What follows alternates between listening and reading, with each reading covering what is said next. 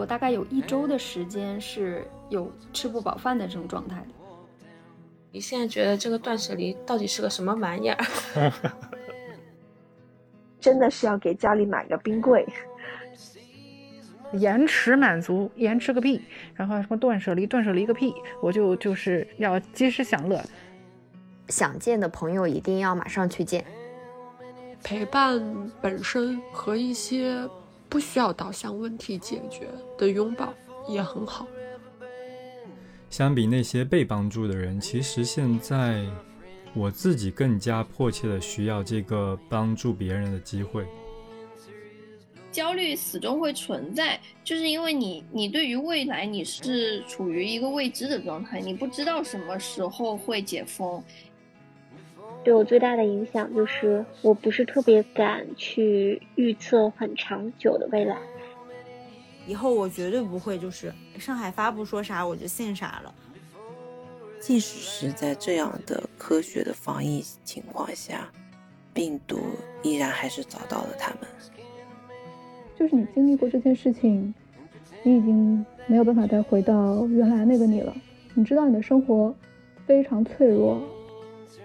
很大的一个感受就是很多问题你分析也没什么用，你也解决不了什么，你很渺小，我很渺小。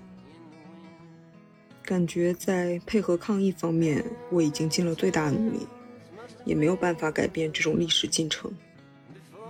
但是你这样的逃离其实是无效的。其实你任何一个身份，你在这个地方生活都是很脆弱的。关心整个系统，关心具体的系统中具体的事。人类交出了世界的主宰权嘛，整个生态系统又生机勃勃起来。反正就希望这个疫情不仅在上海啊，在整个地球上都不要对我们有生活上有影响了，因为这个时间真的挺久了。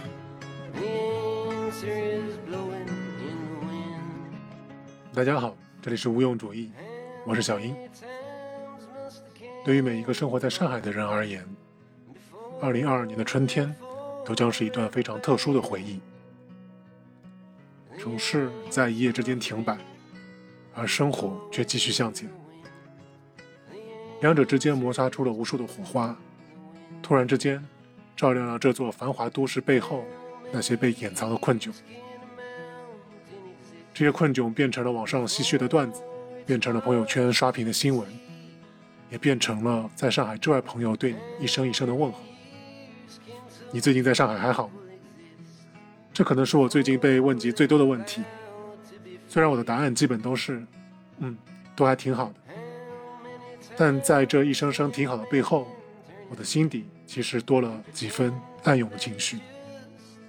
在当下，这并不是一个非常容易回答的问题。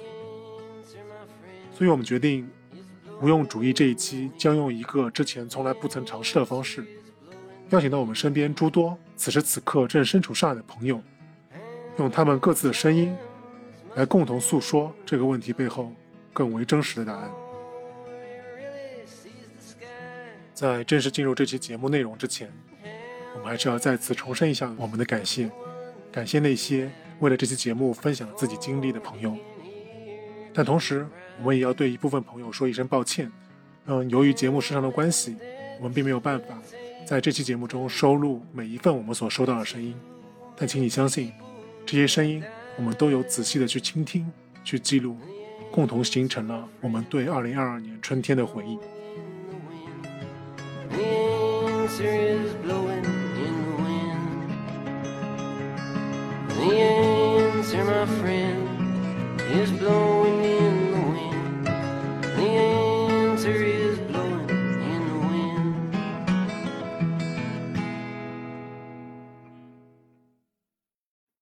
三月二十七日，上海市政府发布了浦东、浦西轮流封控的政策。居家封控在即，每个人首先要面对的问题就是：当我们没有了快递、没有了外卖、没有了二十四小时的便利店，我们究竟该如何维持自己的日常生活？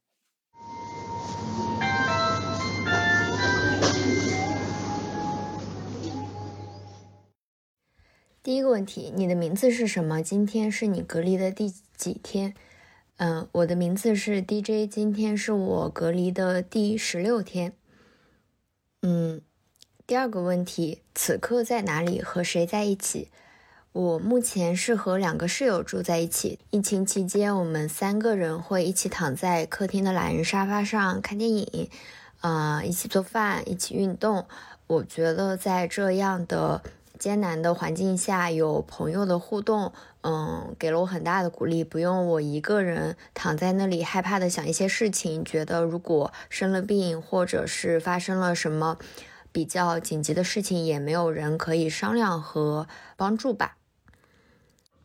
第三个问题，介绍一下自己的所在地，目前疫情情况如何？我的所在地是在长宁区番禺路的一个小区里。我们小区只有一栋楼，分 A、B 两幢。两幢里，嗯，目前从志愿者那边来得知是只有四个阳性。他们有没有拉走不确定，但是志愿者说我们小区已经可能有两三天没有新增，我觉得算是一个好消息。第四个问题，食品和生活物资有困难吗？是怎么保障的？我们小区的食品基本上都是靠团购。我的邻居是一个非常非常好的团长，他每天都会找到呃大家所需的必要物资，列成表格，发起团购，在最短的时间送到我们手里。我觉得他就是现实生活中的小叮当，需要什么东西都能从口袋里给你掏出来。特别神奇的事情是，有一天我只是祈祷，就是在家里祈祷说，如果今天上天能让我喝到冰可乐，我就是世界上最最最最幸福的人。不知道是不是巧合，还是和邻居的脑电波接上了。那天晚上，他说他在家门口放了三瓶冰可乐，当时我真的觉得自己是世界上最最幸福的人。问题五。上海封控对你的生活有什么意料之外的影响吗？嗯，意料之外的影响就是说，我觉得跟室友、邻居之间的关系变得更加亲密了，我更加相信人类了。因为之前我总是觉得说，如果我一个人居住的话，得了什么疾病就求助无门。但是我现在觉得，邻居都是很好的人，你四周都是很好的人。嗯，我希望如果以后。一个人独居了，或者是怎么样，也认识一些身边的邻居朋友。问题六：风控期间有什么特别的经历吗？嗯，其实特这个特别的经历说出去可能是一个不太好的经历，就是说，我觉得是一个思想上的转变。当时我看到一些宠物被呃残忍杀害的视频的时候，我联想到自己特别小的时候。当时也是在上海上小学，家里有一只特别大的狗，嗯，可能是因为没有狗证，还是相关的大狗政策，就是来了一些像工作人员说要无公害化处理。我爷爷是一个非常强势的退伍军人，他说那既然这样，我们就一定要遵循国家的政策，但是我们自己来处理就不需要国家来处理了。然后当着我的面。用铁锹把狗给敲死了，这个事情反正从那么小一直到现在，可能十几年过去了，一直都不能释怀，然后也没有再养过宠物。但是这一次，就是说网上的言论，或者是大家对于这个事情的激烈的反抗，让我觉得说，我既然已经成为了一个有能力保护这些小动物的大人，那我以后可能，嗯。还是会养一只宠物，然后尽我剩下的所能、余生的所能来保护它。嗯，上海疫情结束最想要做什么？疫情结束的话，最想请邻居吃一顿饭，来先感谢一下他，因为在疫情期间他一直戴着口罩，然后当志愿者、当团长，呃，始终没有见过他本人真实的样子，就想和他面对面的坐下来聊一聊。面对面的对他表示一次感谢。八，如果生活恢复正常，有没有想做出的改变？嗯，没有什么特别大的改变吧。因为疫情期间，为了保持身体和心理的健康，我生活的还是相对比较规律，每天有好好吃饭、好好做饭、好好运动。如果疫情生活恢复的话，仍然是呃会保持这样的规律性。嗯，如果说最大的改变就是说，想见的朋友一定要马上去见。嗯，没啦。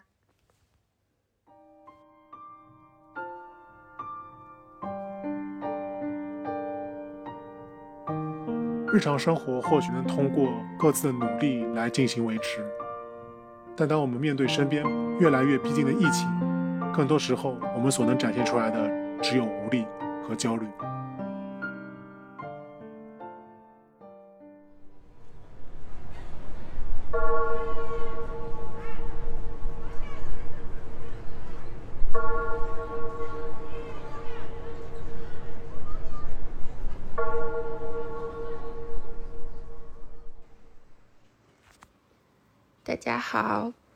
我叫 Cherry，今天是我隔离的第十三天，应该是第十三天吧，我都忘了今天是几号了。现在我在家里呀，嗯，和大部分人一样，不过幸运的是，我不是一个人，我和男朋友在一起，还有两只猫。我现在住的地方在徐汇，一片老建筑聚集区。怎么说疫情情况啊？不太好吧？徐汇一直都是重灾区。嗯，然后我们这个小区呢，也属于比较严重的，基本上过的日子就是每天都是新一天。每天都是十四天的第一天，因为今天我们小区在经历了三次被确认有阳性新增之后，今天是第四次被确认有阳性新增，而我所在的这个楼，应该有两位数以上的人家被感染了，嗯。食品和生活物资有困难的，也不能说有困难吧，看你以什么样的质量要求来来要求自己吃，肯定还是有的吃的，只是可能比如调料快没有了，没有水果。其实目前到现在为止，我们吃的东西大部分是风控之前。高价买的，我们在风控前两天花了三百二十块钱买了一袋子蔬菜。疫情之后，花高价团购了一批又一批的东西。上海风控对我的生活有什么意料之外的影响？我觉得可能最大的一个影响应该是跟邻居之间的关系。我们这个小区呢是一个比较奇怪的构造，再加上它是一个非常核心的地段，所以现在这个小区里面聚集了很多不一样的人，既有八九十岁的老爷爷老奶奶，也有像我这样的来沪务工人员，也有外国的来沪务工人员，所以人其实比较多样。但多样的同时呢，其实也意味着大家之间的关系不太近。呃，疫情之后最大的变化是，因为要去做核酸，要团购物资，要嗯鼓动群众做这做那，所以大家之间原来互不相识的关系，突然就变成了很密切的关系，可能已经到了。我之前完全没想过的一个亲密的状态吧。我觉得疫情可能对我最大的改变就是，我住进来两年多，我其实一个邻居都不认识，我并不知道我的左边和右边的邻居长什么样。但在我发生了断药的情况之后，男友帮我在群里面求助，就所有的邻居都翻箱倒柜发各种各样的药，啊过哦，因为我缺的其实是过敏药，就是大家就翻各种各样的过敏药，问我能不能用，哪一些我能用上，然后还有人就悄悄着就把药挂在我家门上，就很让人感动嘛。就之前其实都是不认识的人，但是。在其实大家物资都不是很充沛的情况下，你你要需要一些什么？你说我什么东西没了，总有人会回应你说我还有，我分一点给你，哪怕是大家彼此之间都不多的粮食储备。这个是我比较意外的情况。疫情结束之后最想做什么？嗯。最想做的事情就是跑在大马路上，疯跑一阵儿，狠狠的跑一阵儿，然后可能会想约朋友一起去滨江骑个自行车吧，骑它个四五十公里，吹吹风。只是不知道还有没有可能在上海的春天过完之前还有机会出去。如果生活恢复正常，我有没有想做出的改变？我想做出的改变其实是有的，嗯，因为我觉得我自己其实是一个比较内向的人，好听点叫内向，不好听点可能是略微有一些冷漠的人。我比较理性，可能理性不是一个好词儿，有点太有点太褒义了。我可能就是一个有一点冷漠的人吧，我不是太能够回应他人的求助，或者别人难受了，我其实很少会能给到一个拥抱或者一些人情上的温暖。我大部分都是会试图想去理解对方有什么问题，我怎么可以给你解决问题，我帮你分析分析。但我觉得这次。让我的很大的一个感受就是，很多问题你分析也没什么用，你也解决不了什么，你很渺小，我很渺小，我们做不了什么。但有一些很微小的事情是可以做的，比如说打一个电话，问问对方你还好吗？打一个电话和别人说我还好，在别人很难受、很不高兴。或者很高兴的时候，只是站在旁旁边，能够陪伴一下对方，让他知道我还在，可能就够了。我以前觉得这个事情可能没有那么重要，但是现在我会觉得这个事情挺重要的。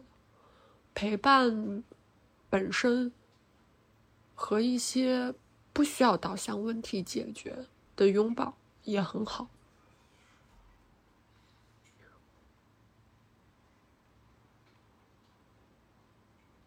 嗯，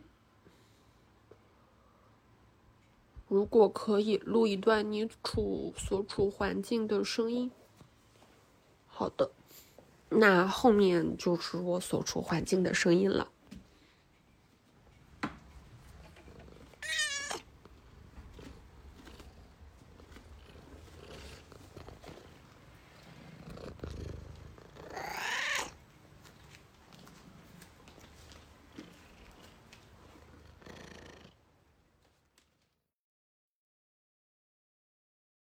是露露，今天已经连续第十四天隔离了，没错，前面还有。现在在家里，爸妈也在。三月初搬到现在这个普陀区长寿街道的小区，小区里一共三幢楼，每个楼里都有阳性，据说现在还有没转运走的，每天等待上海发布开奖，十四天再从头来过。目前食品和生活物资还好。感谢自己爱囤货吧。搬家之后，用不到一个月的时间，塞满了冰箱的冷冻室。公司有投喂大礼包，表示感恩。政府也发了一点肉和菜，虽然量是属于塞牙缝的。接下来就靠团购。总的来说，家底还是越来越薄了，有点慌。最大的问题还是所有的楼都有阳性，从小区门口到家的运输很成问题。第一次被强制关在家里这么久，并且丝毫看不到解封的迹象，就没有具体来由的焦虑，感到非常的难过，以至于睡不着觉，并且也不知道生活还有什么意义。一直以为自己是厌世的，现在发觉应该是。我选择远离世界，但不能是世界隔绝我。因为隔离加了很多群，飞快融入了这个小社会，看着里边的世间百态。当然，总体来说还不错，大家共度难关。也是因为隔离和新装修的房子朝夕相伴，虽然还有一些东西没有装好，他们和师傅应该也正在隔离吧。应该说，买房装修花的钱还是很值得。又虽然搬过来其实是为了出行更方便的，现在每天给自己编排训练内容，在有限的空间里尽量保持肌肉，少长脂肪。其实我们楼下都是火锅店，解封了之后一定要去吃一顿，不过还是先下单补点货吧。哦，对了，还要去健身房。感觉在配合抗疫方面，我已经尽了最大努力。也没有办法改变这种历史进程，也很难再囤更多的货。反正该发生的总会发生。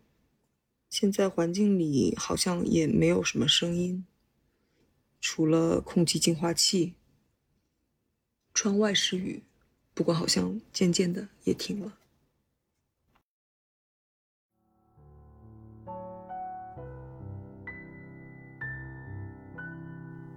恐惧。来源于未知。为了避免产生不必要的恐慌和歧视，在封控期间，多数居委会对于管辖小区内所发生的传染，都选择了不做公示。但恰恰又是这种信息的不透明，在无意之间又进一步扩大了疫情逼近所产生的焦虑。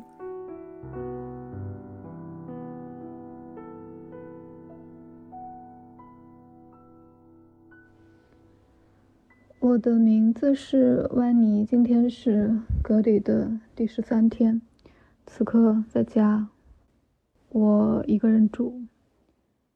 呃，我在长宁区，这是疫情开始的时候疫情最轻的一个区。四月一号封闭之前，我们小区基本上是没有疫情的。现在状况非常非常糟糕，小区从四月六号有确诊阳性，在我的一楼，呃，到四月九号阳性已经扩散到每一层都有，并且在四月六号确诊的时候没有消杀和转运，所有人下楼做核酸。现在是除了我们楼之外，每天都会有新的楼栋出现阳性。这件事情非常匪夷所思，我们也不知道是怎么样越封闭越有的。现在呈现一种蔓延整个小区的趋势。食物和生活物资有困难吗？是怎么保障的？呃，因为我是一个人住，所以我消耗物资会很慢。然后我在封闭之前有囤了一些食物，有收到两次政府发的物资。基本上是包菜、胡萝卜、土豆，还有一次发了意面和一盒牛奶。我自己是没有任何物资困难的，只是到目前这个阶段，呃，基本上每天吃的东西都是一样的。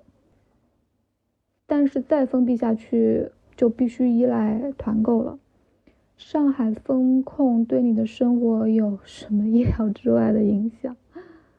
嗯，在。四月一号封控之前，就是三月三十一日，我和小区里认识的一个朋友决定一起出门，再走一走。呃，那个时候我说四月五号可能不会解封，我当时说，然后我的朋友说的应该会吧，就算不会解封，也会给我们再有机会让我们出去买东西的。呃，任何人都没有想到，现在已经封到了四月十三号。并且按照如果按照现在的政策，我们小区应该是看不到一个能解封的希望的，就是每天都有新的确诊，你这个会延续不断的，所以就是一种无限期的一种牢狱的感觉。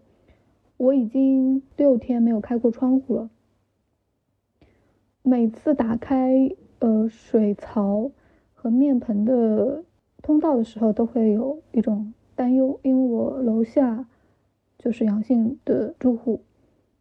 我是支持大家在家里面这样隔离的。我们老小区可能这样的结果就是全群体免疫，但是。看起来还是会要把大家带到方舱去。这这个风控对我生活的意外影响，我觉得是整个世界，就是你经历过这件事情，你已经没有办法再回到原来那个你了。你知道你的生活非常脆弱，你的体面和尊严也都是任何人想把你带走就可以带走。虽然这些状况我们都知道，但是当你亲身体验过一次后，你对很多事情都会感到绝望。这是，这是风控之前大家没有想到会出现的。风控期间你有什么特别的经历吗？嗯，我有尝试做信息透明这件事情，因为居委会不告诉所有人哪哪栋楼有什么情况。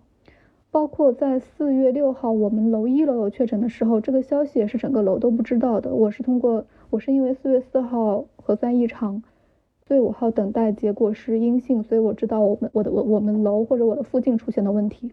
然后我又找了很多信息源，我最后我才在下楼做核酸的时候知道四月六号那天知道我们楼一楼是有确诊的，而这个时候全楼基本上没有人知道，那全小区也更没有人知道，所以我一直在做这件事情。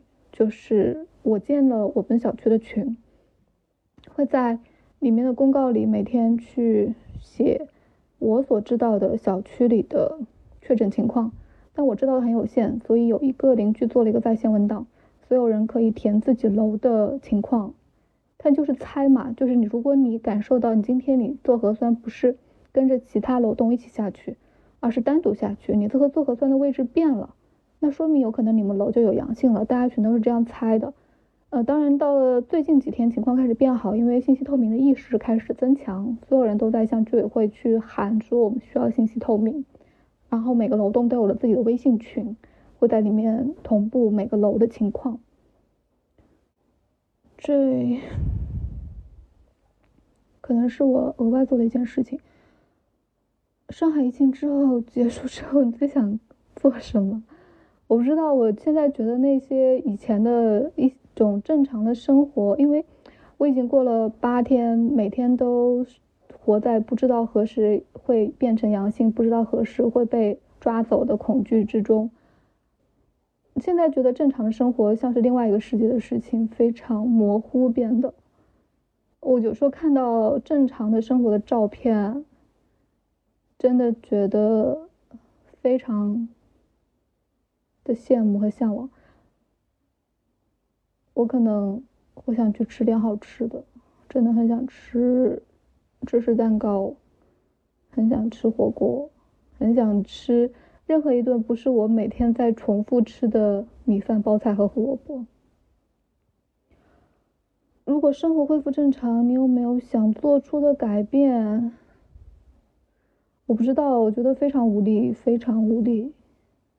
我有时候想，就是搬一个小区，因为我的小区真的，嗯，是一个社会的切面吧，就是什么样的人都有。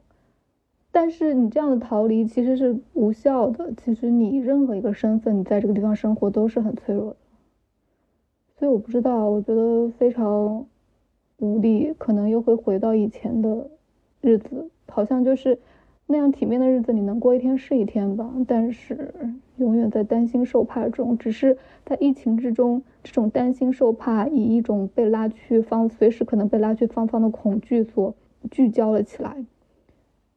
如果可以录一段你所处环境的声音，我这里没有什么声音，但是外面在下雨，也许可以听一下雨声，但我不能开窗户，因为我隔壁都是有阳性的住户。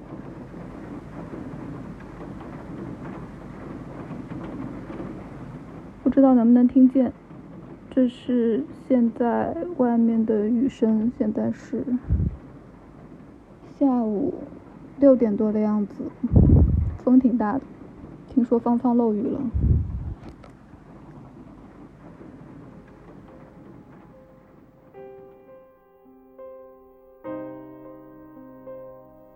静止的城市中，终究有一些事情不会被暂停，例如寄到你手中的账单。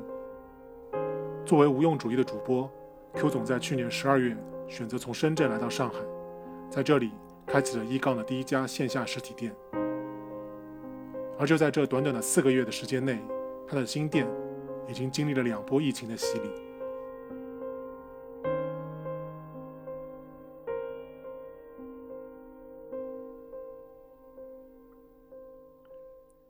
你的名字是？今天是隔离的第几天？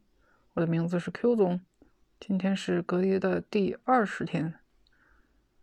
此刻在哪里？和谁在一起？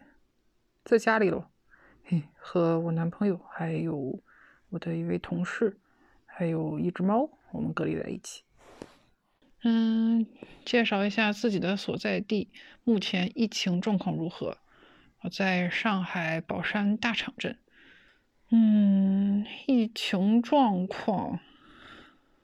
也没有特别好，也没有特别差，一直是中中不溜的。嗯，我们小区已经快七天没有阳性了，不知道能不能坚持到十四天，希望吧。哎呀，现在都太不确定了。食品和物生活物资有困难吗？怎么保障的？四月一号开始封的嘛，等到五号没解封的时候就有点紧张，那个时候没有准备的很充足，后来就通过团购。买到了很多吃的，但中间有很焦虑的时候，因为不知道什么时候能来下一批东西，来的是什么，家里面的东西，比如说肉啊，有一段时间没买到就很焦虑。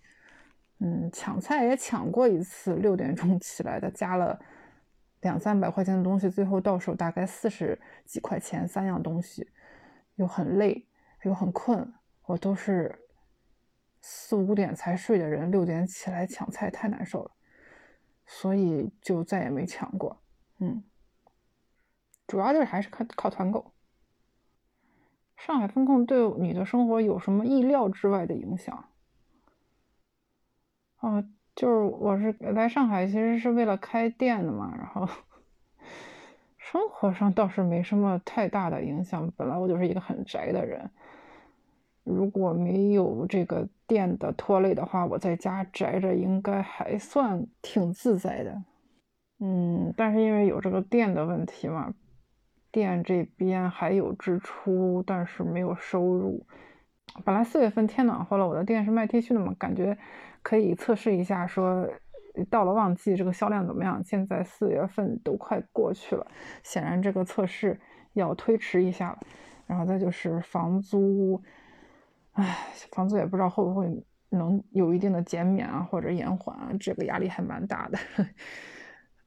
这个比开店之前预想的最差的情况还要再差一些，所以说不定这个店反正蛮危险的，蛮危险的。嗯，不行就就就关了，等以后攒够了钱再开啊，怎么办？这个是最大的影响。我也已经。做好心理准备了，算是。嗯，风控期间有什么特别的经历吗？感觉没什么特别特别的，因为我也我是一个比较往后站的人，什么楼长啦、志愿者啦，我都没有做。只有昨天帮邻居去送过一单团购，因为他对我特别好，还送了好几瓶酒给我。我就觉得对人家有很大的亏欠，所以，所以这个是当然，这本来也是我自己也参加了的团购，所以就是送一下货也也完全是应该的。然后我们就三个女女的去送，还好东西不是很多，一共就三十箱货。但是我们小区还挺大的，感觉有四五十栋楼吧。我完全不认识路，又是晚上去送，嗯，然后还要穿防护服呀，戴那个面罩，就很憋得慌。嗯，黑灯瞎火的。其实本来感觉要是三十箱货组织的很好的话，半半小时，撑死了四十五分钟就送完了吧。但是我们就很慢很慢的送了一个多小时，一个半小时，将近两个小时吧。感觉团购这个活儿还是挺有门槛的，从你怎么组织起来，到后面沟通，到送送货送完成，啊，就人家团长赚点钱，这是完全是应该的。嗯，那之前就觉得有些团长好像赚了钱了，有一点点多，现在完全没有这个想法了，人家真是完全就是应该赚的钱，嗯。感谢团长。上海疫情结束之后，最想做什么？最想就是出门。我给我这么宅的人都快憋疯了。我想有很多地方没去过呢，上海，你应该好好逛逛，看看展览啊，逛逛公园啊，逛逛街都好的。因为以前老觉得说，哦哦，有时间总可以去的，什么时候去都行。现在就是应该抓紧时间，赶快去看看。如果生活恢复正常，你有没有想做出的改变？就有有个词儿，什么叫什么延迟满足？延迟个屁！然后什么断舍离？断舍离个屁！我就就是呃，要及时享乐，呃，想到什么尽快去做，然后啊，然后东西该买要多买一点啊，特别是那种保质期很长的东西，就多买一点，总会用得到的嘛，对吗？嗯。如果可以啊，我就开头录了。好，完事儿。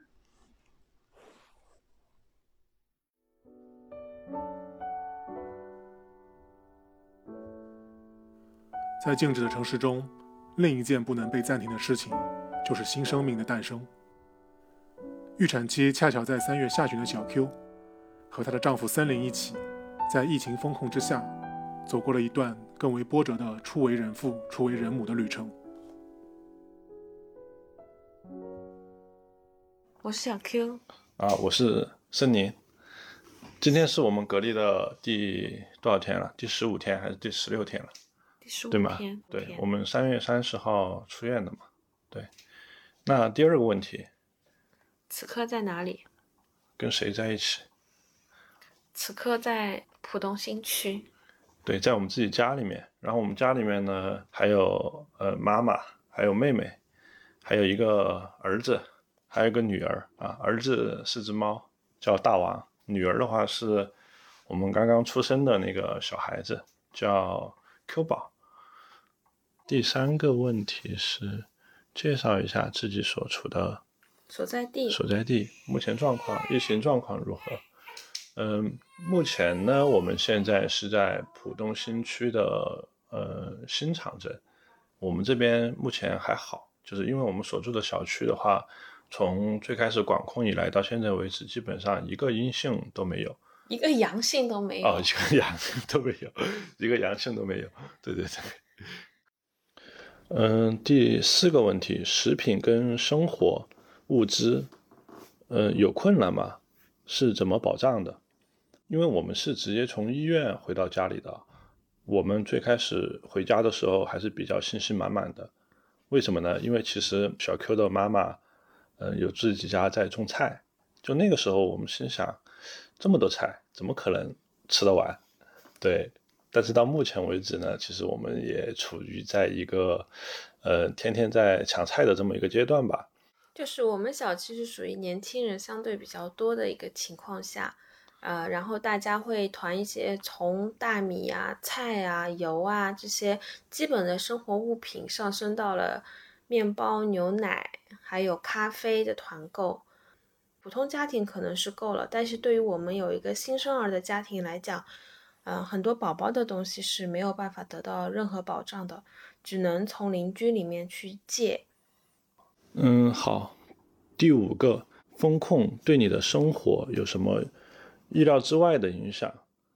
其实，嗯，因为我们这个家庭是属于一个相对来说在目前疫情之下比较特殊的一个家庭，因为我老婆是孕妇，然后小 Q 嘛，然后她三月底的一个预产期。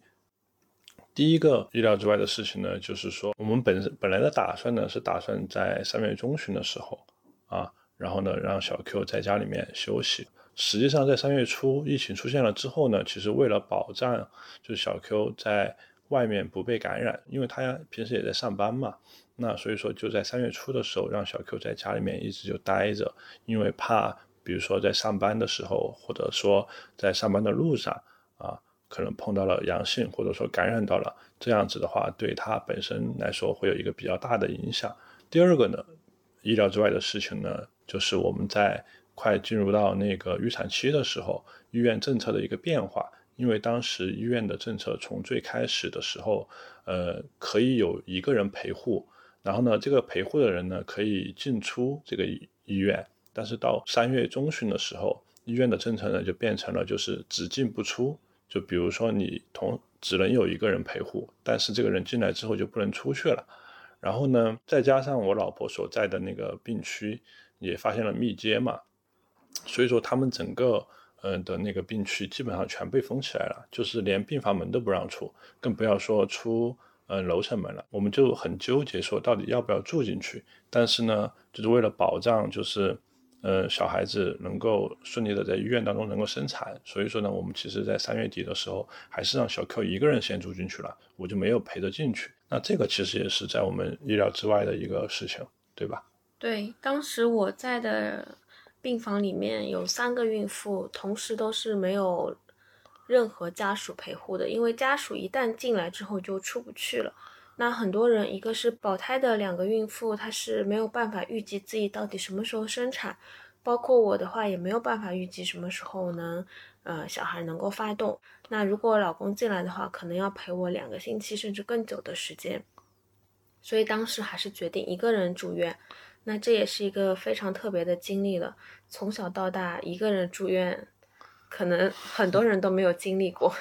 那上海三月份生产或者是保胎的这一批孕妇，很多人都经历了这个事情。对，我觉得这也算是一个意料之外的事情吧。我想起来还是觉得很难受。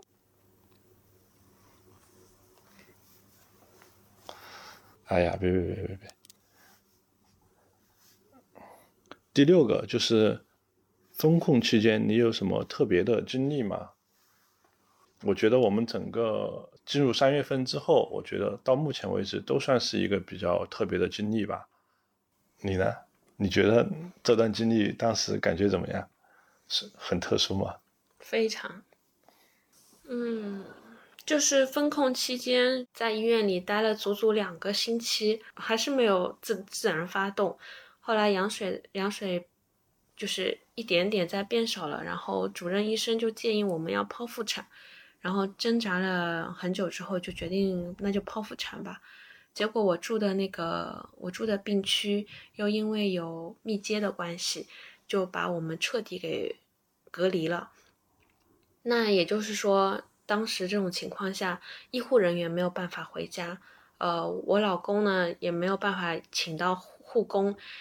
但我们还是决定就先抛了。抛了之后呢，小孩出来之后，也是因为风控的关系，直接住到了新生儿科，就两天的时间没有见到，没有见到小宝宝，那也没有办法。呃，对于剖腹产来讲，三天出院是一个比较快的事情。对，一般来说是五到七天。那当时的隔离病区是要尽快的清理住院的病人，那所以我们当时三天就出院了。呃，出院的时候呢，又遇到了浦西跟浦东这边完全封控的情况下，那出行也不方便，然后叫了亲戚开了证明之后才能过来接到我们出院。本来是请了两个月的月嫂，然后月嫂也进不来，就完全就打乱了我们一切的计划。对。第七个，上海疫情结束之后，你最想做什么？囤货，就是大家都在说上海疫情结束之后，很多人都想买冰箱，看了一眼家里，就是没有地方再可以放一个冰箱了。买冰柜吧，那是。对，买 冰柜。但是我还是很想囤货，呃，因为之前有囤货的习惯，后来这两年慢慢改掉了，学会了断舍离。现在觉得这个断舍离到底是个什么玩意儿？纸巾也没有，油也没有，大米也没有，然后家里的一些冰冻食品也不多，就是想囤货。不想出去玩了。还是想出去玩的。如果疫情能够结束的话，就是还是想出去玩的。但是最想做的事情就是囤货。嗯，正儿八经，如果说我自己最想做的是什么，那我肯定还是想去吃点东西。昨天啊，哪个美食的公众号发了一个新新的那个食谱，看得我在那里口水都快流出来了。哎，就只能希望疫情赶紧结束吧。嗯，第八个，如果生活恢复正常，你有没有想做出的改变？我再也不想断舍离了。我想把家里所有的生活用品用得上的东西都囤满。如果再出现风控，我能够在家好好的待上一个月，也不用担心物资。对，做出最大的改变就是练好车技，早日能够啊叱咤上海。带 Q 宝出去玩。对对对，带 Q 宝出去玩。第九个，如果可以录一段你所处的环境音哦，刚刚录下来了，你们你自己解一解吧。我们家 Q 宝的小声音，基本上就完了吧？可以了。怎么了，宝贝？那你到床上去好吗？吃包子太难受了吗？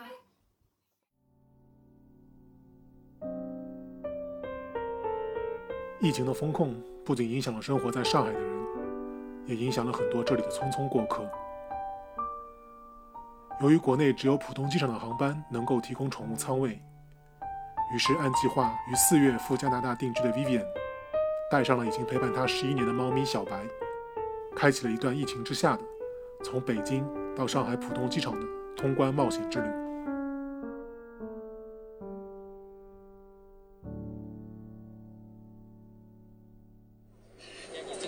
本次列车终点站广南路，往浦东国际机场方向的乘客，请在广兰路换乘。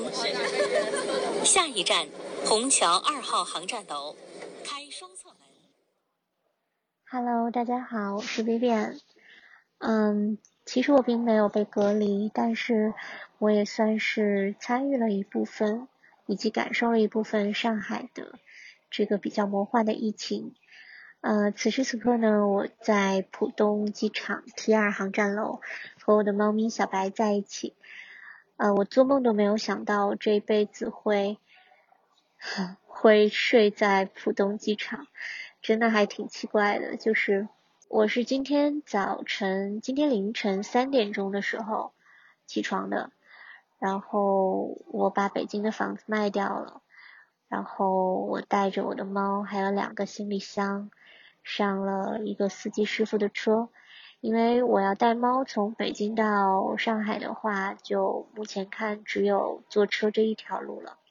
因为北京和上海的航班现在几乎都断掉了，只有东航的一个航班是可以飞的，但是东航是呃在疫情期间它是不允许托运宠物的，嗯，高铁呢也是不允许猫咪去上的，所以我只能带着我的猫咪。呃，开车的形式跨越这一千两百多公里，嗯，我觉得就尤其是上海疫情这么严重的情况下，全国各地的人还是有很多人需要来浦东坐这个出境航班的，因为大家可能面临各种各样的问题，比如说要出去上学呀，要出去工作呀，然后要去移民登陆啊，大家都会有一个比较明确的时间点。呃，或者像我的话，那我的猫可能宠物舱的机票是很这个机会是很宝贵的，所以呃，我买到这个机票之后，我再去改它就会非常的难以改签。嗯，上海风控对我的生活有什么意料意料之外的影响吗？我觉得最大的影响就是有两点吧，一个是从北京到上海的交通真的是变得非常的不便捷。就甚至比出境还要困难。呃，所以呢，我在呃出行前，其实我想了各种各样的方案，我甚至给自己画了一个这个思维导图啊，比如说浦西封，但是浦东开，我应该怎么样过去？那浦东封，浦西开，我应该怎么样过去？因为我做这个流程图的时候是在四月的第一周嘛，我想到了四月十五号、十四号怎么着也要开一半吧，然后没想到就真的是整个上海都是封锁的一个状态。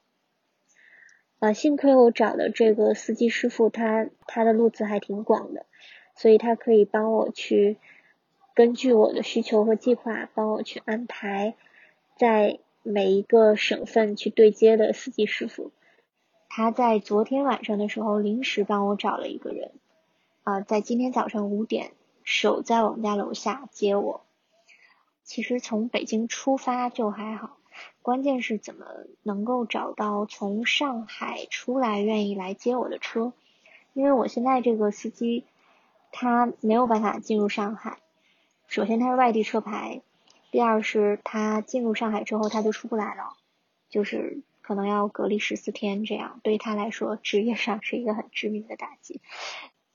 然后最终呢，他帮我呃找了一个有通行证的，能够在浦东进出的出租车，还是一个非常正规的出租车，而且那个开出租车呢是一对夫妇，呃，他们人都非常好。然后我在这个跟着他们的车进城的时候呢。我就听到那个妻子说，由于他们现在的行动还是自由的，因为他们小区没有阳性，然后并且呢，他们也有这个通行证，然后可以去正常上班，啊，然后他们也认识很多很可怜的没有办法出去，也不太会用现代手机、现代科技买菜的一些独居老人吧，所以他们夫妇两个人呢，利用自己能够出去的这个机会，然后经常会。呃，给人送菜啊，送饭啊，送到小区门口，这样就是能帮一个人是一个人吧。我觉得这个也是，就是这一次，嗯，在这个特殊的时间点来上海，给我的一个比较比较温暖的一种感受吧。我觉得还有一个影响呢，就是来上海之后没有住宿嘛，然后心理上其实是很没有安全感的，因为。就是就是从来没有睡过机场，然后我现在躺在这里面，我我觉得，嗯，我觉得好奇怪啊，就是我所有的，就是所谓的社会身份也好，都被躺在机场地板上这件事情显得非常的荒谬，就是我没有办法，我没有办法准确用言语描述出我的感受。对，所以就是这种心理上的不确定性、不安全感，以及和我的日常生活反差特别大的这样的一个生活状态，让我觉得风控上海的风控其实对我的生活有一些，嗯，不仅仅是短期了，有可能是长期的影响。那等上海疫情结束之后，就想做什么呢？其实我还蛮想来上海的，就是。虽然我是去国外定居嘛，但是不排除说未来我回国，那其实我还挺想去上海生活和工作的。但是上海的疫情呢，这一次确实是比较魔幻，呃，这件事情也对我未来的计划产生了一定的影响。但我觉得这个事情可能比较远吧，所以就待定了。那如果生活恢复正常的话，你有没有想做出的改变？虽然我人不在上海，但是，嗯，我觉得整体的这个疫情的这几年，包括一些防控政策，对我最大的影响就是，我不是特别敢去预测很长久的未来，比如说三年后我要干什么，或者五年后我要干什么，这件事情在现在都会觉得非常的不切实际。啊，我可能只会想三天后，甚至说一天后我能怎么样？嗯，所以这一点算是对我的一个心理上的呃一个冲击。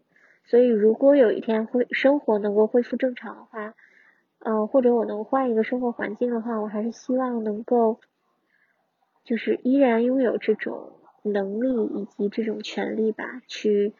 相对比较安稳的去畅想自己未来的一些计划，嗯，我觉得之前就是之前没有感觉这是一件多么幸福的事情，但是现在会觉得还还挺向往的。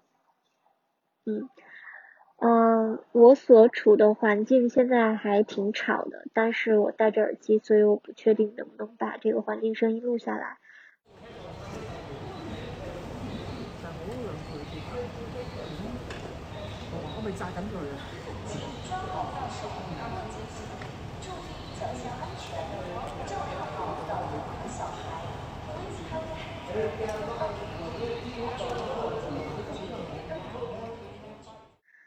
所以就真的还蛮吵的，我觉得今天晚上可能很难睡觉这样。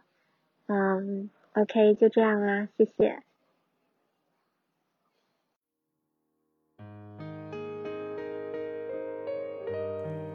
眼下的困难是真实的，但也终究会被跨过。不想停留在原地的人，也在做出一些新的努力、新的改变，而家就是最好的起点。在疫情风控之中。我们看到了更多的女性站了出来，承担起了应对生活变化的责任。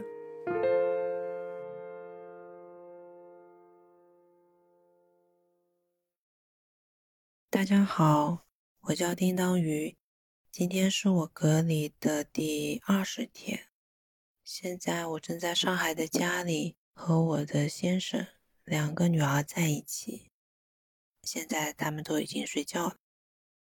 介绍一下我这边的疫情状况如何？呃，我是在浦东新区，是上海的重灾区，这两天新增一万以上。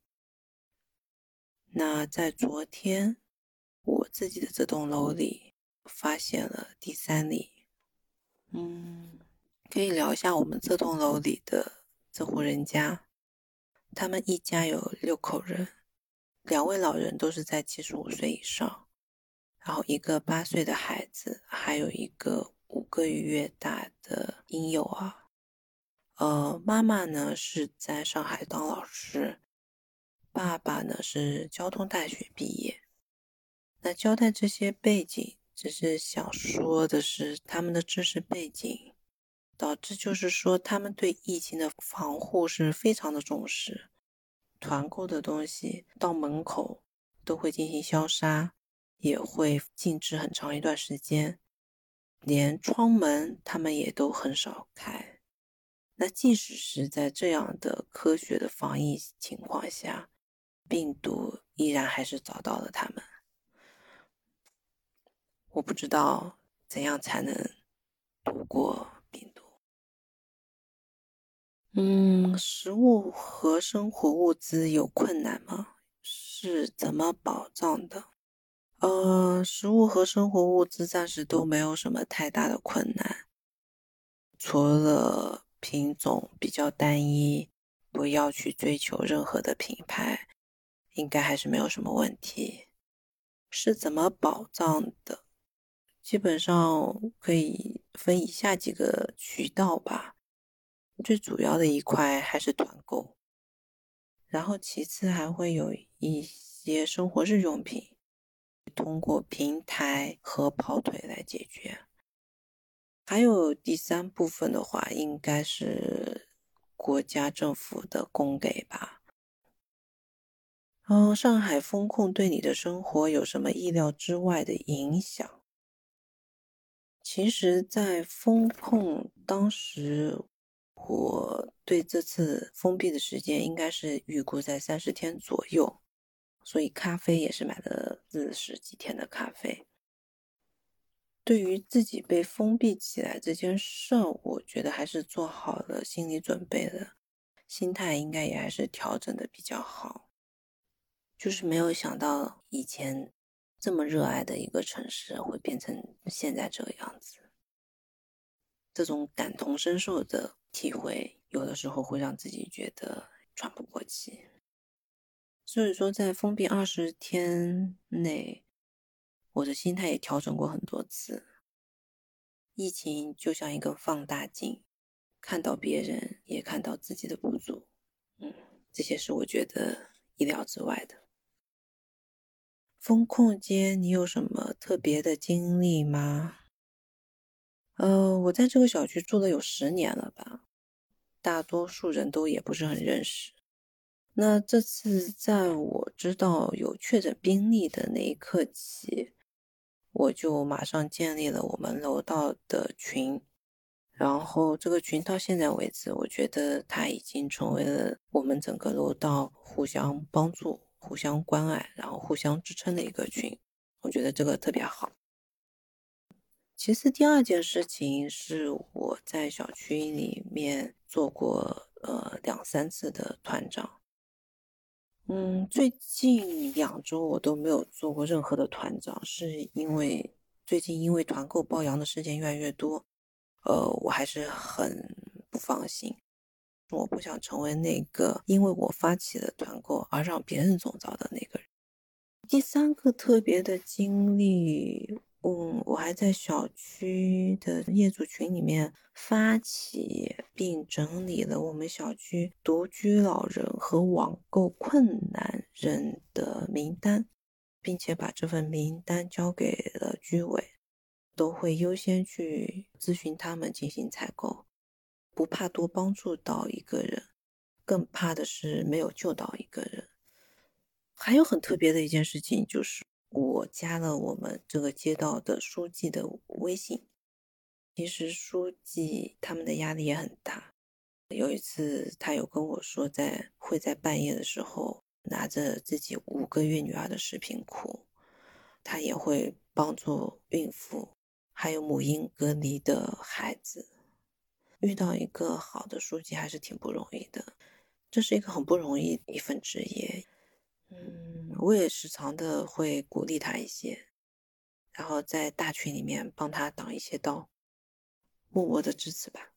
我也希望大家可以对他们多一份理解。上海疫情结束之后，我最想做什么事情？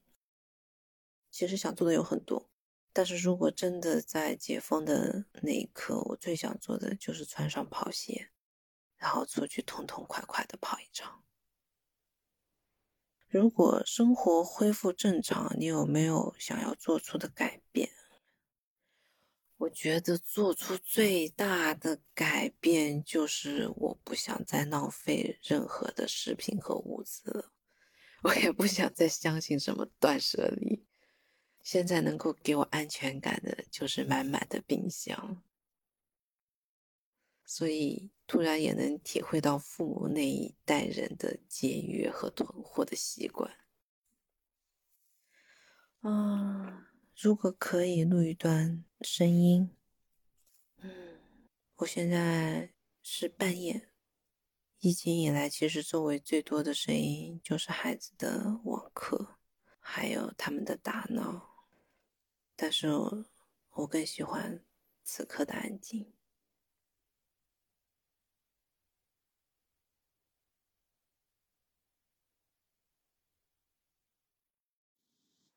我叫静，今天是隔离的大概第三十四天，加上之前居家办公的一些日子，大概也快四十天没有出过小区了。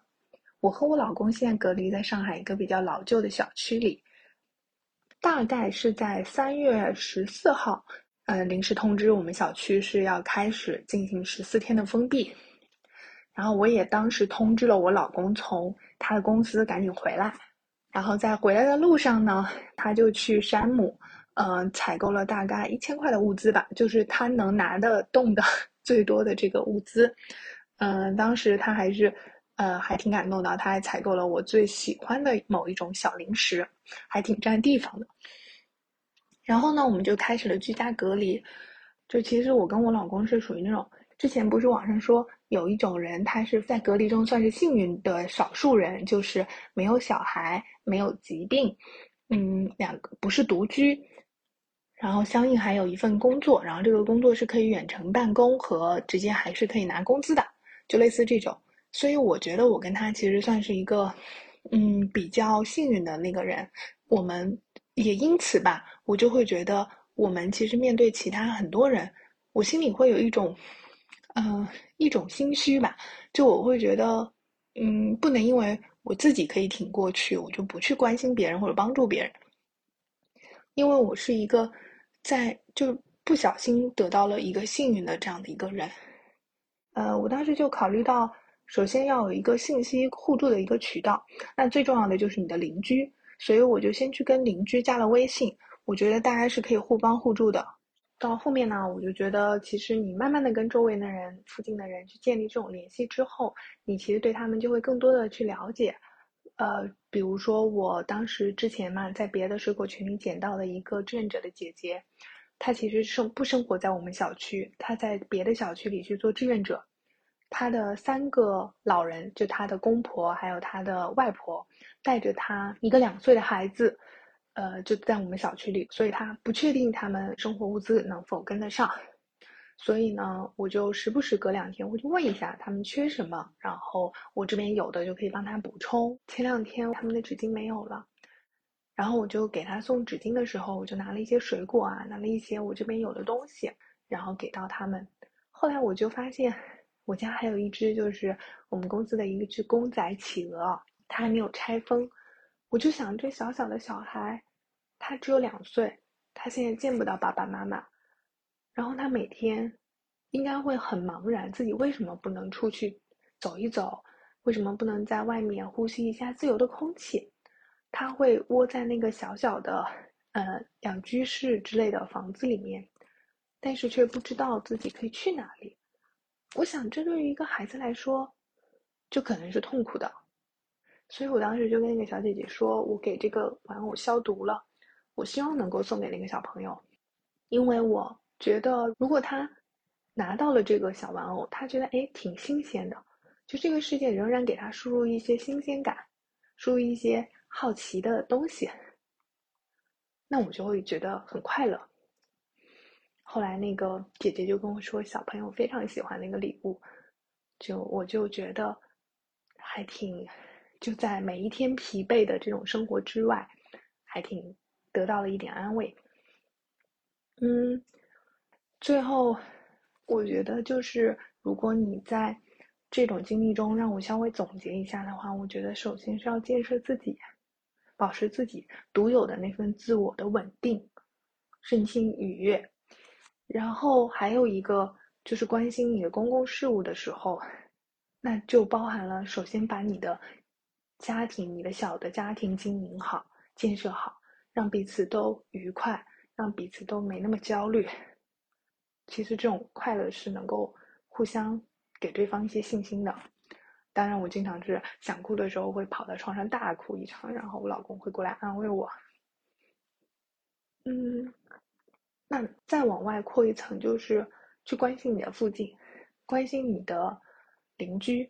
关心你一个楼的小伙伴，关心他们需要什么，关心他们在担心什么，然后是关心整个系统，关心具体的系统中具体的事，比如说核酸有没有办法改进，每一个步骤能改进到什么程度，跟有经验的志愿者磨合。永远不要抱有百分之百的信心，因为现实一定会让你失望。关心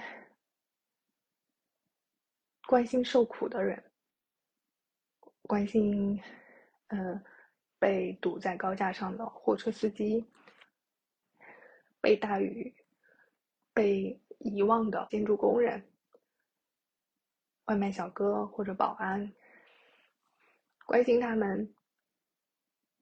除了衣食，除了经济，他们的内心是渴望什么？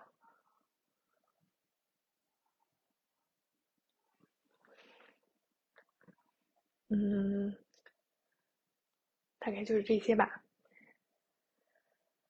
嗯，然后其实生活如果恢复正常之后，我其实没有想要改变更多，或者说经过这个疫情，我有了一些改变，但已经在实践了。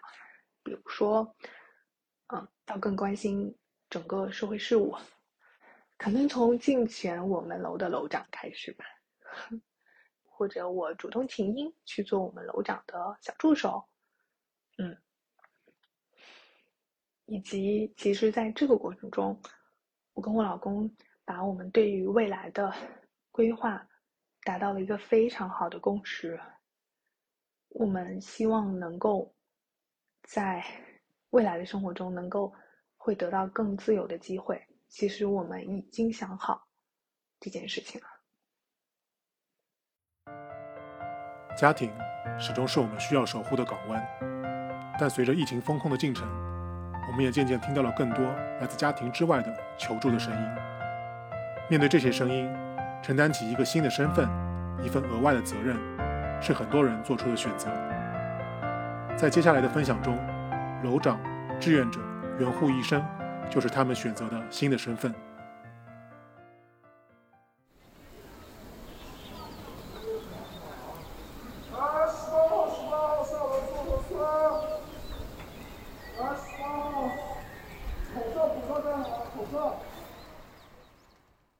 大家好，我是查理，我来回答一下自己的问题。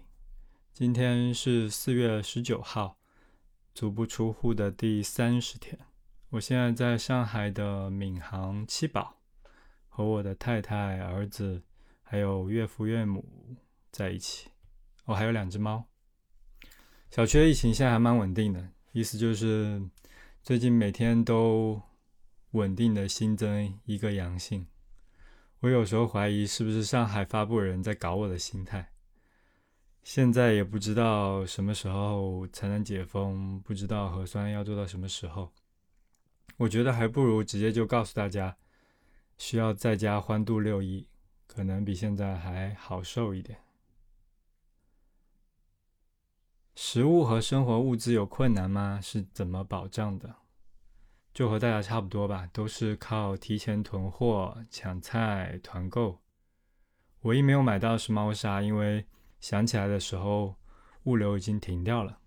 不过他们尿在地上，我也可以接受吧，反正也不是什么生死攸关的问题。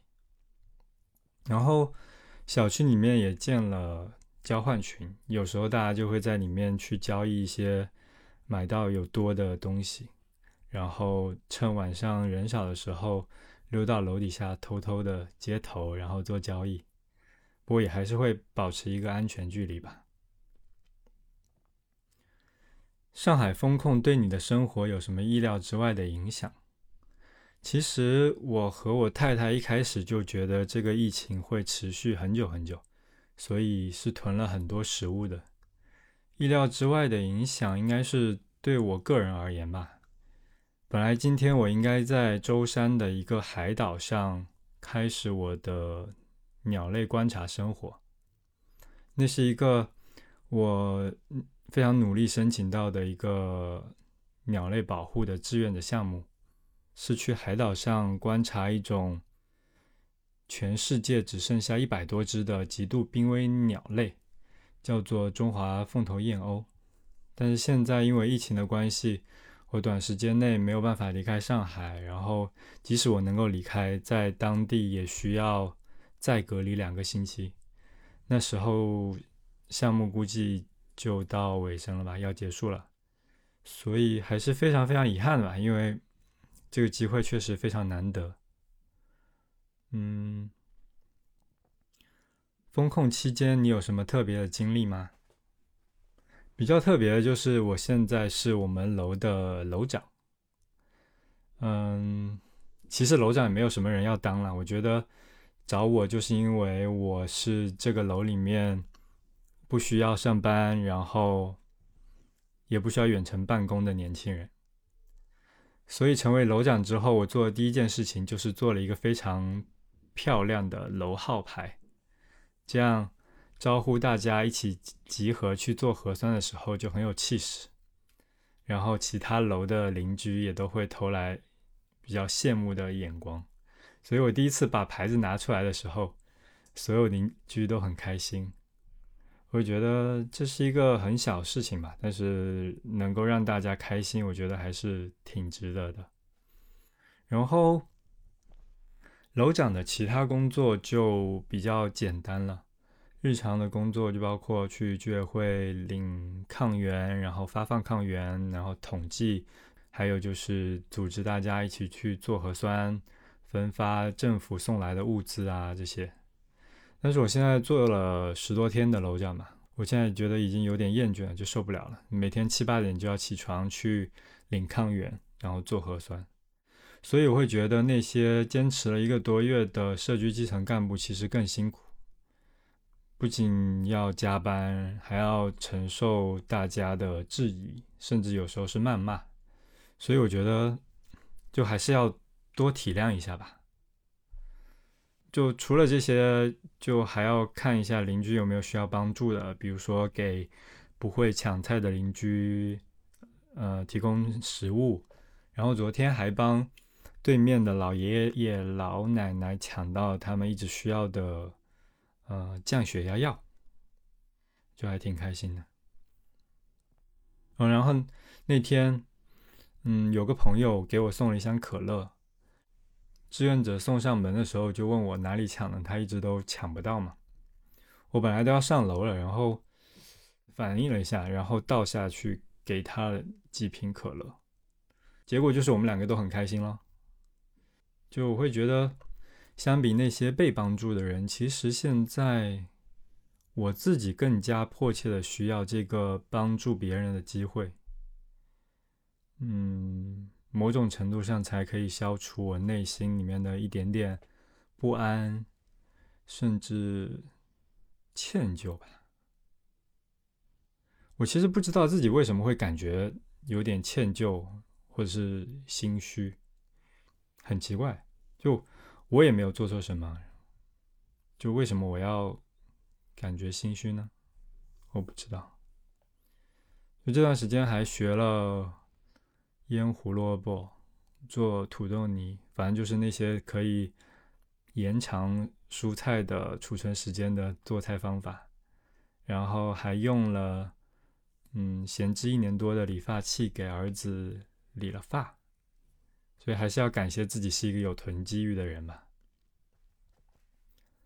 上海疫情结束之后，你最想做什么？我其实没有什么想做的。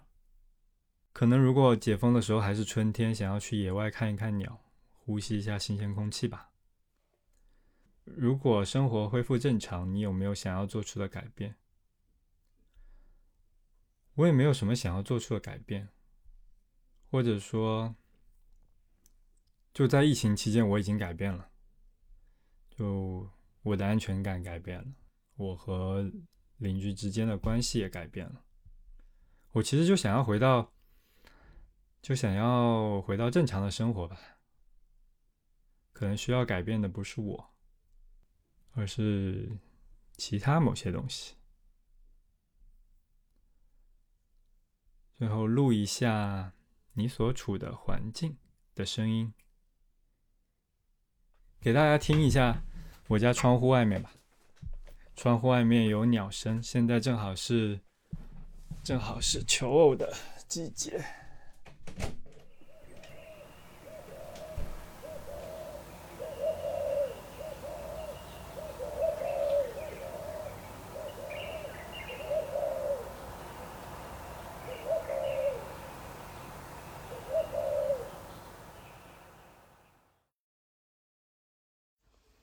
你的名字是？今天是隔离的第几天？我叫 Gaki，刚刚进入隔离的第二十天。此刻在哪里？和谁在一起？此刻一个人在家，踩着截止日期录音。然后我和我的猫在一起。介绍一下自己的所在地，目前疫情状况如何？我住在上海静安区南京西路街道的某个小区，虽然附近几个小区都有阳，但我们小区每次核酸都是全阴，已经是防范区了。食品和生活物资有困难吗？是怎么保障的？嗯，基本没有什么困难，我自己有囤，然后朋友也有帮我买东西，然后再后来就开始搞团购了。风控期间有什么特别的经历？嗯，我值得分享的经历就就是我在我们小区当志愿者。嗯，在浦西封控之前，我们居委会因为办公室所在地有阳，就已经被提提前隔离了。然后三十一号下午才有一个物业工作人员匆忙跑过来招募志愿者，我就报了名。然后三十一号晚上，街道处的志愿者找我们简单沟通了工作安排。嗯，四月一号早上七点钟就开始准备第一轮测好核酸。在换那个防护服的时候，我有看到三个年龄严重超标的志愿者阿姨。然后小区老龄化的问题让我很震惊。就我们第一次测核酸就有些混乱。嗯，老洋房楼道口大多没有门铃，我们没有喇叭。需要一栋一栋靠大嗓门喊居民出来排队，然后爬楼敲门叫醒那些还在睡觉的人。嗯，好在我们小区小，我们花了三个多小时就结束了工作。第二天傍晚开始测抗原和派发物资，街道志愿者们就是摸清了小区的情况，然后带领我们小区志愿者划分了责任范围，然后工作效率也高了起来。嗯，在之后我们就让那些超龄的阿姨渐渐退出志愿者工作。不过有些老人家始终搞不清楚抗原自测的流程，就是好在也都有好心的邻居挺身而出帮他们完成测试，然后汇报结果。我们小区的保安大哥真的非常给力，他一直积极主动、忙前忙后的，然后帮志愿者派分派物资、消杀快递、送货上门，然后还悄悄把接到给他的物资分发给了志愿者或者老人家。就所有老人的配药需求，他都会。很仔细的抄好，贴在病历本上，再整理配药名单，给志愿者一份，然后自己留一份。等封控到第八天时，有些居民家里的食物就开始不够了，居委会就依然没有过问过我们小区，我们就只能靠自救。于是我跟那个志愿者小陆、小董自发组建了一个小区的微信群，让居民们互相拉进来，嗯，然后也提醒群里的居民照顾一下同楼道里不会用手机的老人家，帮他们去团购。我们三个就不用商量，就默契的分好了工，就是人狠话不多的小鹿寻找团购资源，然后负责开团，嗯，很有魄力的小鹿董负责维护秩序。我就开过一次团，真的超出了我的能力。然后后来我主要负责打杂送货了，就团购真的好麻烦。组织了几次这个解决刚需之后，我们三个就累得想歇菜了。就除了解决老人的食物问题，还需要解决老人的配药问题。嗯，我时间很灵活，就报名了为小区老人家配药的工作，就前后跑了四次医院。嗯，第一次是到邮电医院，我拿着六本病历到付费窗口时，就手忙脚乱的脑袋直接宕机，就直接就崩溃了。幸好小董过来帮我，就有惊无险，大功告成。第二次是去华东医院配药，就顺利解决了十个病历本，然后预约了下次的二十个名额。第三次到邮电医院，顺利处理了二十多本病历，但是还是有很多药没有配全。下午第四次去医院是又是去了华东，碰到了穿着便衣的街道志愿者小姐姐，她竟然是给自己配药的，就是她一周七天连轴转，就本身肠胃就不好，然后她就扛不住了，嗯，但是她配完自己的药，坚持帮我们一起完成任务才回家休息。之前医院来回都很匆忙，然后第四次从医院回来的路上，我突然想起我能够经过临街的朋友家，我就喊了几声他的名字，然后他就开窗回应我了。这是我四月份在小区外见到的第一个朋友，真的非常开心。上海封控对你的生活有什么意料之外的影响吗？就二零年初，每天看疫情消息都很难受。嗯，不过这次上海封城，朋友圈里的转发刷屏没怎么影响我的情绪。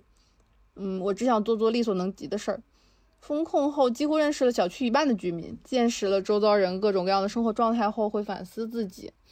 然后和小鹿、小董成为志愿铁三角是意外的好收获，跟他们一起能学到很多，感受到自己能力的进步，非常有成就感。上海疫情结束后，你最想做什么？嗯，封控期间接到防疫志愿者和我们一起好好的守护住了小区。就如果能解封的话，我们小区肯定在第一批的名单吧。呃，等疫情结束，很想跟朋友们一起吃火锅。如果生活恢复正常，你有没有想要做出的改变？嗯，不管生活什么时候恢复正常，我一直都希望自己每天都能有一点点改变，就是每天都能进步一点点。下面是我录的一段环境音。这是成为防范区后小区居民饭后下楼溜达溜达的声音。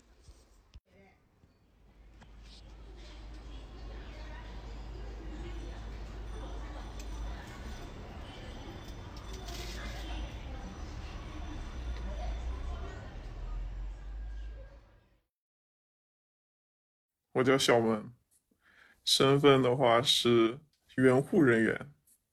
这是我来上海援助的第十七天。这十七天里，主要工作就是等上面领导分配任务，然后看一下是几点出任务，安排个人休息时间，然后就去到各个点上，基本上就采集核酸吧。三月二十八号出发那天是直接从杭州过来的，所以是凌晨三点，三点集合，然后四点出发。估计到了上海的话，应该六点多，就七点钟正式开始采集核酸，一般要做到下午两三点。嗯，两三点结束之后，就坐返程大巴回到隔离酒店，等待第二天的任务。然后吃的是盒饭，每天的菜色花样还挺多，口味也还行。规章制度肯定要遵守，首先不能给我帮倒忙，对吧？所以我们自己自己这边遵守规章制度，防止交叉感染，就是跟隔离一样，不可以私自外出，也不可以相互串门。然后如果离开了自己的房间的话，要佩戴 N95 口罩，也不可以收快递，也不可以点外卖。然后我们想要自己个人补充的物资，一般都是靠自己医院那边有大巴定期开到我们这个隔离酒店，就靠同事或者是家里人把东西送到固定的地点，然后一起带过来。现在不知道什么时候该睡觉，有的时候闭上眼睛就会被电话吵醒，告诉我们任务，因为他任务每天确定的时间不固定。然后每天出发的时间、集合的时间也不固定，我们志愿队就是随时待命的。刚来支援那几天，第一天吧，就是发现跟我们流程排不太一样，前后顺序啊，或者是有点区别，我们还要熟悉熟悉。然后另外就是这个系统好像不是很稳定，有一次我们执行任务的话，中途耽搁停顿了很久。怎么说呢？就是上海市民还是挺可爱的，就是他有不高兴或者怎么样，他直接就是跟志愿者或者跟居委反馈，对我们应该还是挺尊重，也是挺就感谢我们的吧。大多情况下他们会看到我们防护服上面写那个是其他省市来的嘛，他们也会表达他感谢这样。那我们预期不了，真的，我们出任务的时候跟我们说最长最长七天。现在已经第十七天了，反正我们跟上海的居民一起奋斗呗。我还是希望可以回去过个五一的，毕竟四月还没还没到，三月底就出来了。最想做的事情，有些队员吧，可能是已经是妈妈了，或者是家里面有小孩、有家庭的话，可能会比较想自己孩子吧。那像我的话，可能就比较想家里的宠物。对，都是靠别人帮我去喂养。啊，一个小猫咪，就是谁喂跟谁跟谁亲的那种小猫咪，怕跟别人跑了。改变可能，嗯，不会有很大改变吧，但是就是感悟还是挺有感悟的，就是相当于看一个地方慢慢的在改善，在进步。那我希望它这个改善跟这个进步能够尽快有好的结果。对我来说的话，可能嗯，跟平常也是一样。像我们哪边可能有需要援助队的话，都是直接就是听安排就会直接冲上去去做一个援助的。反正就希望这个疫情不仅在上海啊，在整个地球上都不要对我们有生活上有影响了，因为这个时间真的挺久了。拜拜。疫情封住了生活的脚步。但疫情封不住春天的万物复苏。保持乐观的态度，终究会有一些意外的收获。既然城市被按下了暂停键，那么不如停下来，利用这段时间，看看身边错过的美景，看看身边陪伴我们的人。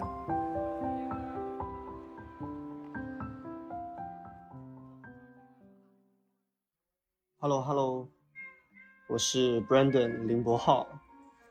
今天是隔离的第十九天了，也太久了吧。我我现在在上海，然后和我的隔离伙伴在一起。对，上海现在的疫情状况就是 怎么说呢？就就就就这样吧。嗯，我们平时的生活物资跟食品其实还好，因为这两天刚好都陆续收到公司发来的物资。可能比较紧缺的话，就是前段时间吧。前段时间有几天就是有一直抢不到菜，叮咚、盒马、美团买菜的所有渠道都已经暂停了这边的站点。还好，在外靠朋友，对大家馈赠了很多东西给我们，所以日子还是过得算是不错。上海风控对我来说。这次意料之外的就是，对我分在了朋友家里面，因为三十一号晚上吃完饭，我应该是准备回家的，结果回到家，发现小区楼下的大门锁了，物业的电话打不通，然后志愿者站在那里说你自己想办法，我想不出办法了，就来到我的隔离伙伴的家里。但庆幸来到他家里，不然我觉得我家的东西就准备到了四号，可能连四号都不到。还好来到了他家里，每天还有人能聊聊天，然后也可以一起做饭。封控期间的话，我觉得对我最特别的经历就是，应该是封到七八号的时候，我突然想起来，我之前注册过。顺丰同城的骑手，然后我就因为这个，我拿到了所谓的通行证。对，然后我就第一天我就出去骑了一小会儿单车，我就看一下外面的世界变成怎么样子了。路上一个人都没有，而且我是晚上出去骑的，确实是会有点恐怖。然后第二天刚好朋友问到，就。把我拉进了一个志愿者的群里面，然后第二天、第三天、第四天，差不多我就几乎都在路上帮帮别人送一些比较紧急的东西，像一些药物啊，然后一些比较困难的群体。我有一天是刚好有一个闪送，要回到我家，我就顺便接了，然后我回到家，在家吃饭。吃饭的时候，突然接到一个电话，是刚刚，呃，叫闪送的这个人，然后他跟我说，他家附近有一位老人，食物很紧缺，已经快活不下去了。然后我刚好吃完饭，我就觉得不行，他附近没有我认识的朋友在那附近，所以没人能尽快的过去帮到他，所以我就在吃完饭的第一时间后，我骑着我的自行车。跑了四五公里，到了复兴中路，对的。然后我到的时候，我发现他们整个小区是封锁起来了，整个大门也锁起来了。还好他们是铁门，我就直接就翻进去了。然后去到楼上，见到了两位老人，都还安然无恙的在家里面，心里就踏实了很多。然后我跟其中一位老人，他们是一对夫妻。我跟伯伯聊的很多，跟他在楼下聊了有大概半个小时左右，然后我刚走，发现警察也就来了，然后我第二天刚好拿了一些东西给这个伯伯，然后他说，昨天警察跟他们聊聊聊聊到了快十二点，聊了一两个小时，拉扯了一两个小时，然后最后居委也是派人拿了一送了一些物资过去，这两天我们也一直有在微信。或者是手机上面联系，至少是他的生活已经两个人都能得到很好的一个保障，我就挺放心的。这件事情可能是在风控期间最特别的经历了吧。然后疫情结束之后，我最想做什么？其实前段时间我觉得最想的可能是。逃离上海，但我现在觉得，结束之后，第一件还有最想见的事情是要跟我的，我要跟我的隔离伙伴约会。对的，这是我最想做的事情。如果生活恢复正常，我想我能做出的改变，改变我对这个城市的看法吧。因为这一次疫情闹成这样子，真的，为什么？为什么？OK。对了，我其实上一次录的有一段。是我早上有一天五点多醒来，我在客厅录的，窗外的鸟叫声很动人，刚好现在还有，需要让你们听一听。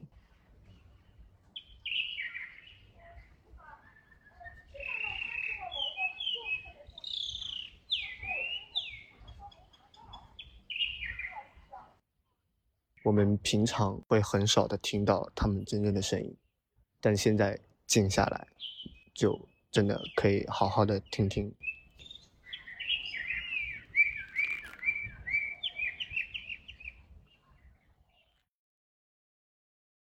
我叫斯嘉丽，今天是隔离的第二十八天，现在坐标上海浦东，和我的家人们在一起。啊，这段时间其实是上海最舒适的天气吧。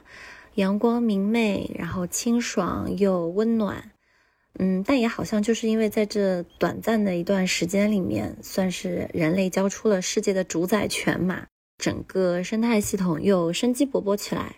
在小区里面，我还拍到了刺猬们结伴 在散步，树丛里的黄鼠狼还会窜上车顶晒太阳，连小区里的猫王都开始抓蛇消遣了。嗯，最近兴起了一个非常有趣的角色，叫团长。然后我们小区有一个很厉害的大叔，是做供应链的。然后他为人也是又热情，然后也积极，就帮我们采购了很多食材啊、生活物资啊，真的是佩服佩服。嗯，意料之外的影响应该是。认识了几个有意思，然后也愿意持续深入沟通的网友吧，啊，也算是见证了社区邻里就是从大家擦身而过浑不知的状态，到现在真的是齐心协力一起渡难关的这个全过程，真的有小时候那种老街啊、古巷的那种街坊邻里的那种味道了。昨天也接收到了第三次。来自匿名的神仙邻居的捐赠，真的感觉是，确实是因为有这些可爱的人吧，所以哪怕只能在家，心情还是很乐观、很明媚。就我们小区是属于大概常住人口也只有在两百人左右，但两百多号人，我们居然可以出到四十多个志愿者，这样就真的是几乎每家每户都会有人愿意来做志愿者。真正做一些为整个社区都可以贡献自己一份力量的事情。疫情结束的话，嗯，真的很想回公司见见大家，主要也很想出去走一走，就很想再去吃一下解封前最后一顿饭。有一家烤肉店，啊，就想吃那个刚刚烤过的鱿鱼干儿，再找几个朋友吹吹牛吧。就真的是很想过那种很平凡、很日常的生活，就那样就可以了。然后其实一直都是那种想做的事情马上做，啊，想见的人马上约的那种急性子，没有留下什么非常遗憾的事情。但如果真的恢复正常的话，呃，我应该也会更节约吧，毕竟。昨天都已经开始用那种过期一个月的咖喱块在做饭的人，然后应该会更有危机意识的去做一些呃适当的各个方面的一些储备吧。好像一直在下雨，优咪，你要入镜吗？那你叫两下听听，来。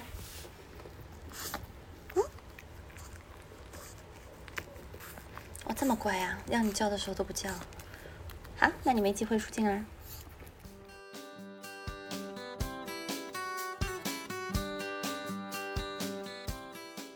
集体的记忆是弥足珍贵的，即使多年之后，这些记忆也能为事件中的彼此带来慰藉。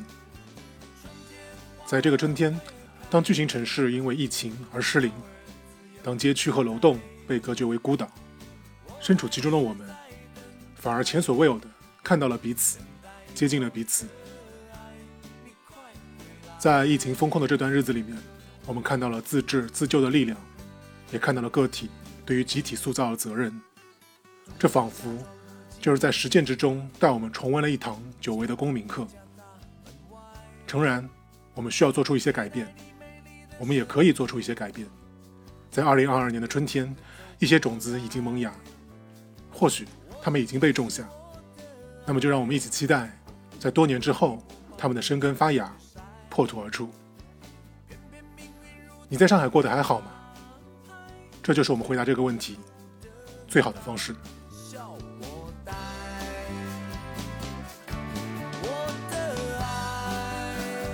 上海疫情结束之后，你最想做什么？囤货，可能如果解封的时候还是春天，想要去野外看一看鸟。就是学学吉他，去染一个更活泼一点的颜色。最想请邻居吃一顿饭，最想做的就是穿上跑鞋，然后出去痛痛快快的跑一场，疯跑一阵，狠狠的跑一阵，骑着自行车在户外，去江边骑车，骑它个四五十公里。我还想去迪士尼，我还想去北京的那个环球影城。坐一个云霄飞车或者大摆锤，一定要去吃一顿，想去吃点东西。很想吃火锅，我确实还是很想喝一杯咖啡。第一时间马上冲去吃烧烤，哎，先把这个吃的这个欠的我的全都要还回来。我要吃烧烤，喝啤酒，吃自助，吃蛋糕，喝奶茶，啊，麻辣烫，重庆火锅，哎，总之就是要吃。现实总是有一点无奈，美好的结局慢慢期待。我的爱